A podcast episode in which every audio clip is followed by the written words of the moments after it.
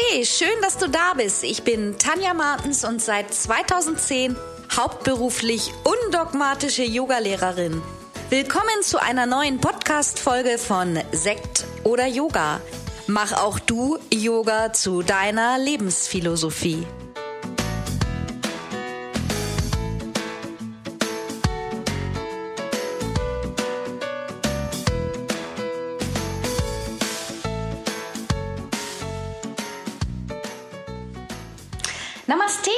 Herzlich willkommen zu einer neuen Podcast-Folge. Heute geht es darum, warum können Yoga und Meditation sich positiv auf deine Hormone auswirken. Ja, wir bleiben einfach mal bei dem Thema Hormone, denn ich habe gemerkt, dass das wirklich sehr, sehr viele interessiert, für viele Frauen auch ein Thema ist. Ich habe viele Nachrichten bekommen zum Thema Schilddrüsenunterfunktion, Überfunktion, vorzeitige Menopause. Ich spreche da ja selber auch recht offen drüber, dass ich schon bereits mit Mitte 30 vorzeitig in die Wechseljahre gekommen bin und damals war das so ein Thema, dass ich da, dass die Ärzte mir einfach nicht geglaubt haben. Ich bin von Arzt zu Arzt gelaufen. Es war damals auch noch ein Kinderwunsch da. Es war eine schwere Zeit für mich. Heute habe ich das alles, ja, ist das alles okay so für mich, weil ich denke, jeder hat auch so seinen Lebensplan, den er durchläuft und ich habe meinen Frieden damit gemacht. Aber damals war das sehr, sehr schlimm für mich. Deswegen teile ich auch gerne die Erfahrung. Und ähm, das war auch ein Thema, warum ich mich gleich nach meiner Grund-Yoga-Lehrerausbildung ähm, drei Jahre später dafür entschieden habe, die Hormon-Yoga-Lehrerausbildung bei Dina Rodriguez zu absolvieren.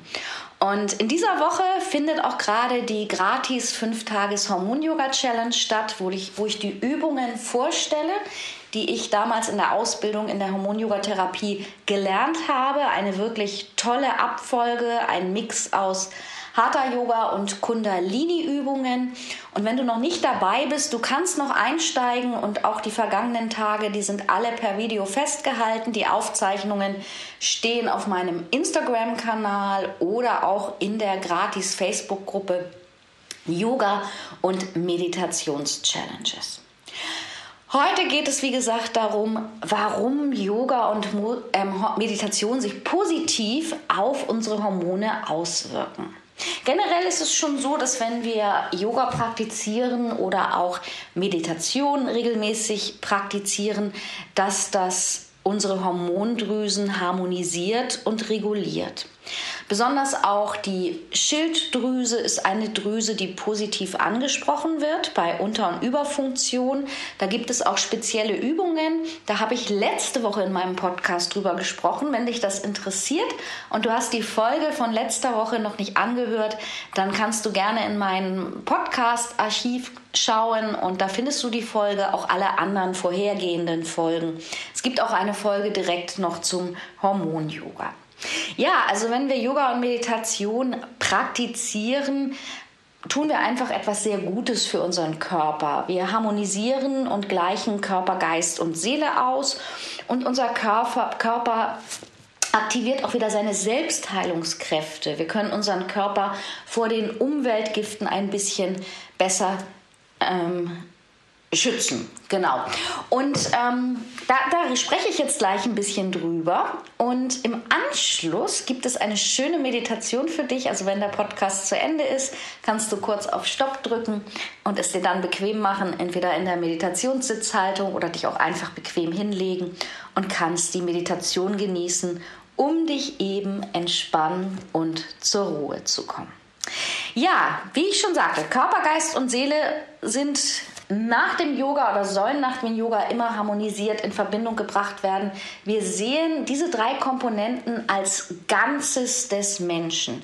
Nicht nur das körperliche, sondern eben auch gerade der geistige und der seelische Anteil. Und Yoga und Meditation hilft uns, Stress abzubauen und kann auch helfen, eben vorbeugend uns vor Krankheiten zu schützen. Und einen ganz wichtigen Einfluss auf alle Vorgänge in unserem Körper ähm, und auf das Hormonsystem haben eben auch Yoga und Meditation. Unter Hormonsystem ist eine Gruppe an Botenstoffen zusammengefasst, welche die verschiedensten Drüsen im Körper produzieren.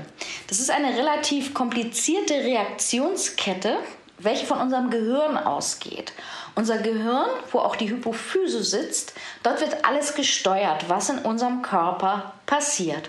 Und darüber kommt es dann auch über das Gehirn, über diese Steuerung zu einer Ausschüttung von Botenstoffen. Diese wirken entweder unmittelbar in der Nachbarschaft oder werden über das Blut an die Zielorte im Körper transportiert. Das heißt, um das mal, ähm, für mich ist das immer so, ich bin ein sehr visueller Mensch, ich stelle mir das einfach so vor, unsere Schaltzentrale im Kopf arbeitet. Wir haben viel zu, zu tun, sind viel unter Stress, auch jetzt vielleicht, sag ich mal, angesichts unter der aktuellen Situation, unter den Nachrichten. Corona beeinflusst uns mit allem, was da passiert. Vielleicht haben wir Probleme auf der Arbeit, sind auf Kurzarbeit, finanzielle Probleme oder wir arbeiten viel zu viel. Wir sind gerade überfordert mit dem Homeschooling für die Kinder, Mann und Hund. Ja, das alles, das können Stresssituationen sein und wenn wir in Stress kommen, dann gestehen wir uns das erstmal nicht unbedingt ein, aber unser Körper-Geist-Seele-System ist so intelligent, dass es diese Information auf jeden Fall weiter transportiert. Und das heißt, diese Informationen werden an das Blut, an bestimmte Zielorte im Körper gebracht und dadurch eben auch sind wir nicht unbedingt immer im, im Gleichgewicht, sondern eben auch in Disharmonie. Wichtige Drüsen in unserem Körper sind zum einen die Hypophyse und die Zirbeldrüse oben im Kopf, die steuern alles. Dann die Schilddrüse und die Nebenschilddrüse, die Nebennieren, die Bauchspeicheldrüse und natürlich unsere Geschlechtsdrüsen bei den Frauen, die Eierstöcke und bei den Männern die Hoden. Mit allen Vorgängen während der Medit in der Meditation und im Yoga spielt vor allen Dingen die Hypophyse eine große und zentrale Rolle. Sie wird auch ganz oft als Hirnanhangsdrüse bezeichnet. Entschuldigung, ich, ich, verspreche mich heute irgendwie andauernd. Ich versuche mich jetzt ein bisschen mehr zu konzentrieren. Habe mir natürlich auch Notizen gemacht zu den schwierigen Wörtern.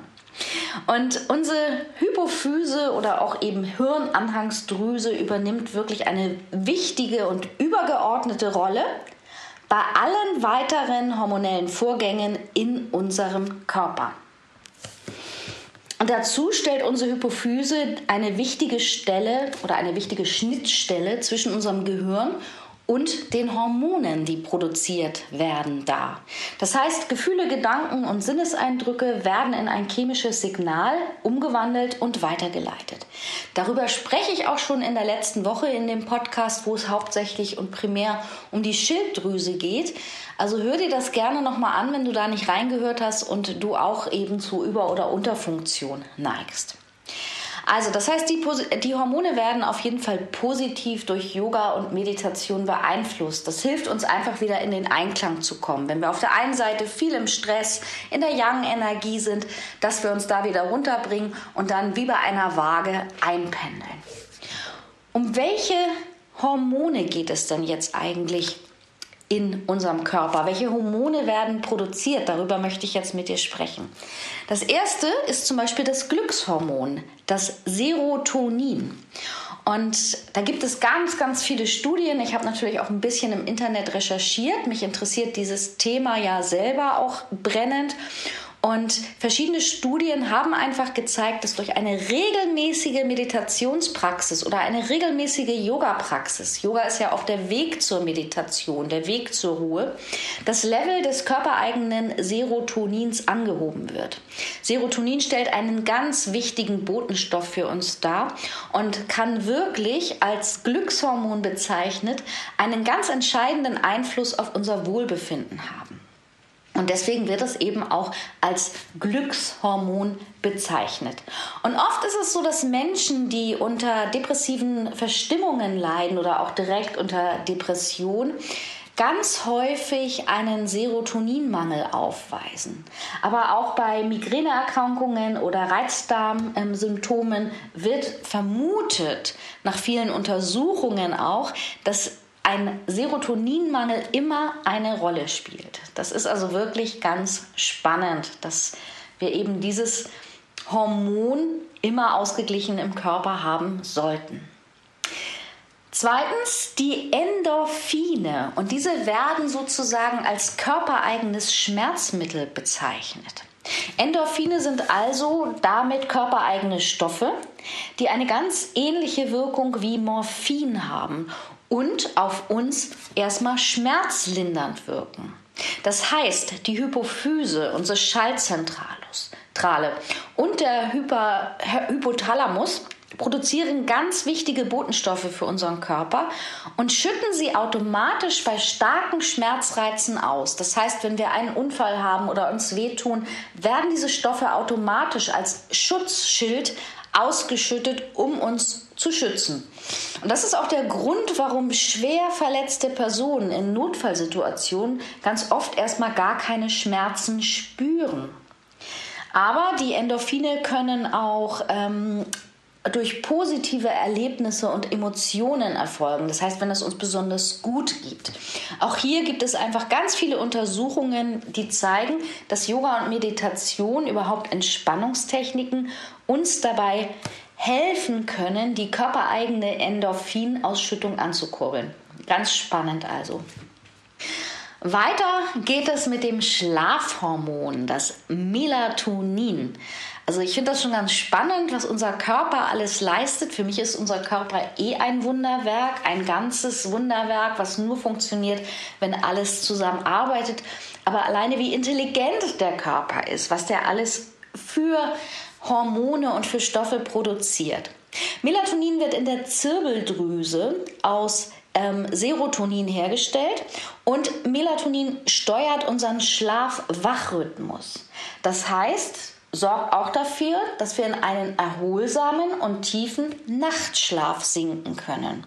Und wenn wir eben zu wenig Melatonin im Körper haben, unser Melatoninspiegel zu niedrig ist, kann das bedeuten, dass wir unter Schlafstörungen leiden. Was führt dazu, dass wir hier einen Mangel haben?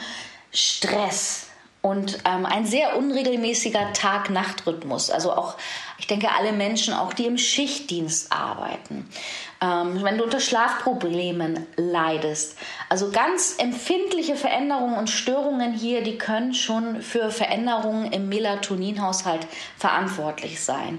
Und es ist nachgewiesen, dass Personen, die regelmäßig meditieren oder auch eben Entspannungstechniken praktizieren und besonders auch, wenn sie diese Techniken am Abend ähm, praktizieren, bevor sie schlafen gehen, einen höheren Melatoninspiegel im Blut haben. Das bedeutet für dich, wenn du vielleicht zu den Menschen gehörst, die unter Schlafproblemen leiden, probier das doch einfach mal aus, dass du vorm Schlafengehen entweder ein Meditationsritual einführst oder man kann auch ganz toll zum Beispiel mit ätherischen Ölen arbeiten, mit Lavendelöl, eine kleine Fußmassage, fünf Minuten mit beruhigender Musik, so als ähm, Ritual, um dann in die Nachtruhe zu kommen. Und dann das letzte ist das Cortisol. Das wird auch bezeichnet als unser Stresshormon. Cortisol selber wird von der Nebennierenrinde produziert und stellt für unseren gesamten Stoffwechsel eine absolut wichtige Substanz dar. Ohne Cortisol wären wir nicht lebensfähig. Es ist beispielsweise in der Lage, den Blutzuckerspiegel zu erhöhen, somit, somit dem Körper immer eine ausreichende Menge an Energie im Körper zur Verfügung zu stellen. Und Cortisol hat außerdem eine ganz regulierende Wirkung auf unser Immunsystem. Das heißt, wenn wir ausreichend Cortisol im Körper haben, verhindert es überschießende Immun- und Entzündungsreaktionen. Und ganz wichtig ist, dass das Cortisol immer nur kurzfristig erhöht sein sollte und dann anschließend wieder absinkt. Bei Dauerstress, was ja oft in unserer yang-lastigen Welt vorkommt, also ich habe auch selber jahrelang unter Dauerstress gelitten, also bevor ich hauptberuflich Yogalehrerin wurde. Es gab auch Phasen, im Yogalehrerberuf, wo es dann doch wieder zu viel Arbeit wurde. Aber besonders meine Zeiten früher im Büro. Ich war zuletzt als Vorstandsassistentin in einer großen AG tätig und da war, ähm, also die letzten Zeiten habe ich manchmal 14 Stunden gearbeitet und dann ging es mit dem Flieger morgens nach Frankfurt und so. Und zuerst fand ich das alles auch noch schick und hip und hat mir Spaß gemacht. Und irgendwann bin ich einfach nur noch krank dadurch geworden. Das heißt, wir belügen uns da auch gerne selber, wenn wir zu viel Stress hab, haben. Und ganz wichtig ist, dass das Cortisol immer nur kurzfristig erhöht sein sollte. Das heißt, wenn wir Stressphasen haben, wo unser Stresslevel extrem nach oben geht, dass wir einfach dafür sorgen, dass er dann auch wieder absinkt. Das heißt oder bedeutet für dich, wenn du jetzt auch gerade zum Beispiel stressige Phasen hast, Job, Mann, Kinder, Homeschooling, Gedanken wegen Corona, sorge gut für dich. Plane dir immer Me-Time ein, regelmäßig. Ja, bespreche das auch mit deinem Partner und erkläre einfach, wie wichtig das ist, dass du dir jeden Tag eine Auszeit nimmst von einer Viertelstunde oder einer halben Stunde, wo wirklich einfach mal Ruhe ist und ähm, du etwas für dich tun kannst. Denn wenn das Cortisol dauerhaft erhöht ist, kann es in unserem Körper auch zu einer Immunschwäche kommen. Das heißt, wir können unter Stoffwechselerkrankungen leiden oder auch dauerhaft erhöhten Blutdruck. Und dadurch kommt es oft auch zu einem Erschöpfungszustand im Körper. Und die regelmäßige Meditation und auch Yoga-Praxis hilft dir einfach, Stress abzubauen. Also du siehst oder hörst hier schon, dass Yoga und Meditation dir ganz viel dabei helfen kann. Ich persönlich bin ja auch ein absolut großer Fan vom Yin-Yoga. Seit ich das entdeckt habe 2013, liebe ich das.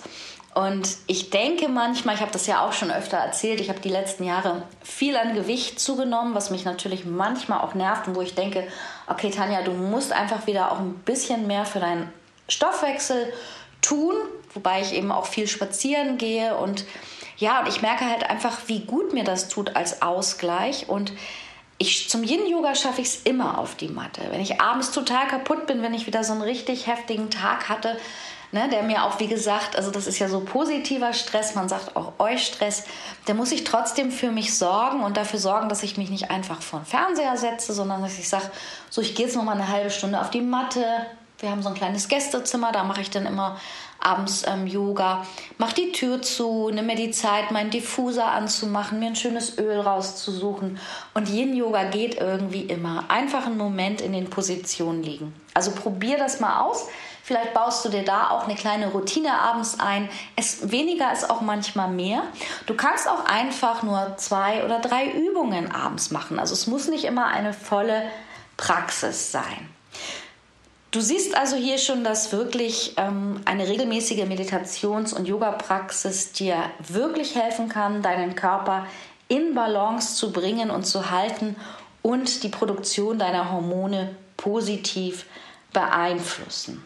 Also ganz wichtig, richte dir Me-Time-Zeit ein, entspanne öfter mal und damit fängst du jetzt gleich an. Du drückst jetzt auf Stopp machst es dir so richtig kuschelig bequem, mach dir eine Kerze an, finde einen guten Meditationssitz für dich oder leg dich hin und dann drückst du wieder auf Play und genießt die Meditation gegen Stress und für viel Freude. Ich wünsche dir ganz viel Spaß dabei.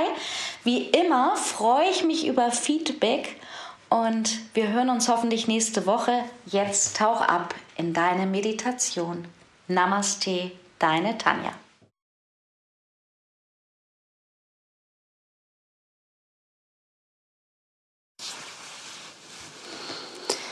Meditation gegen Stress. Komm in eine entspannte Meditationshaltung. Setz dich aufrecht hin und bringe deine Hände in die Jana Mudra Haltung. In der Jana Mudra Haltung berührt der Zeigefinger das Wurzelgelenk des Daumens. Die anderen drei Finger, Mittel, Ring und Kleiner, bleiben lang ausgestreckt. Deine Augen sind in dieser Sitzposition halb geschlossen, wie es in der Meditation üblich ist. Werde nun ruhig. Verbinde dich jetzt mit deiner Atmung. Beobachte, wie du einatmest. Beobachte, wie du ausatmest. Werde ganz ruhig, indem du langsame Atemzüge in deinen Bauch bringst und dabei viel länger aus als einatmest. Ein und aus. Beobachte einen Moment.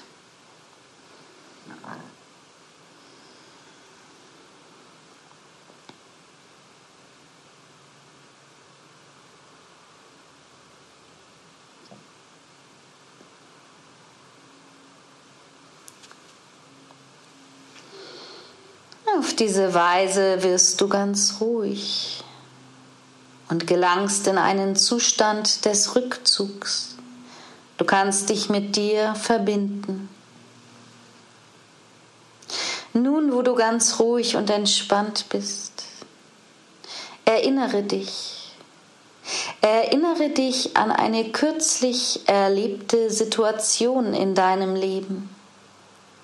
Eine Situation, die dich emotional verwirrt, entrüstet, erniedrigt, beleidigt oder bedrängt hat. Eine Situation, in der du den Eindruck hattest, es gibt keine Lösung für deine Probleme. Erinnere dich jetzt an diese Situation.